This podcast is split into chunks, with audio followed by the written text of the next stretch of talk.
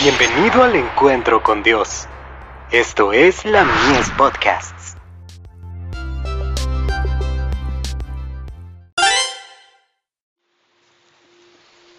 Recibiréis poder para advertirnos de engaños futuros.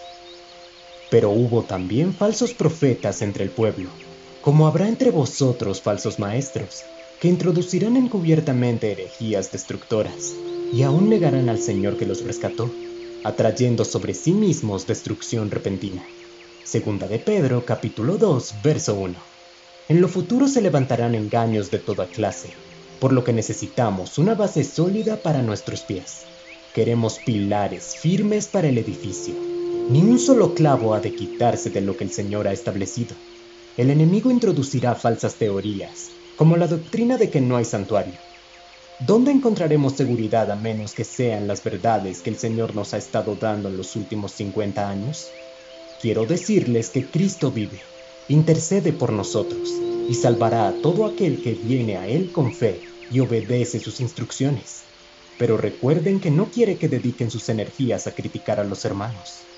Ocúpense de su salvación, hagan la obra que Dios les ha dado encontrarán tanto para hacer que no tendrán inclinación a criticar a algún prójimo. Usen el talento del habla para ayudar y bendecir. Si ejecutan la obra que Dios les ha dado, tendrán un mensaje para llevar y comprenderán qué significa ser santificados por el Espíritu. No crean que Satanás no hace nada. No piensen que su ejército está pasivo. Él y sus instrumentos ocupan el campo. Tenemos que ponernos toda la armadura de Dios Habiendo hecho esto, permanezcamos en pie, enfrentando a principados y poderes y maldades espirituales en el aire.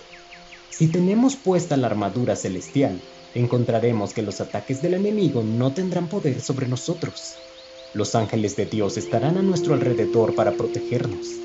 Con la seguridad de Dios, sé que será así.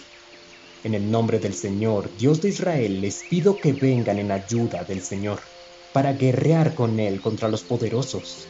Si hacen esto, tendrán de su lado un potente ayudador y salvador personal. Estarán cubiertos con el escudo de la providencia. Dios abrirá un camino para ustedes, para que nunca sean vencidos por el enemigo.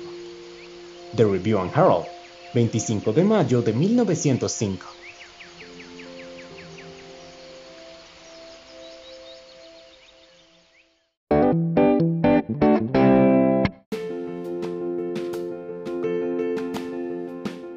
Visítanos en www.ministeriolamies.org para más contenido. Dios te bendiga.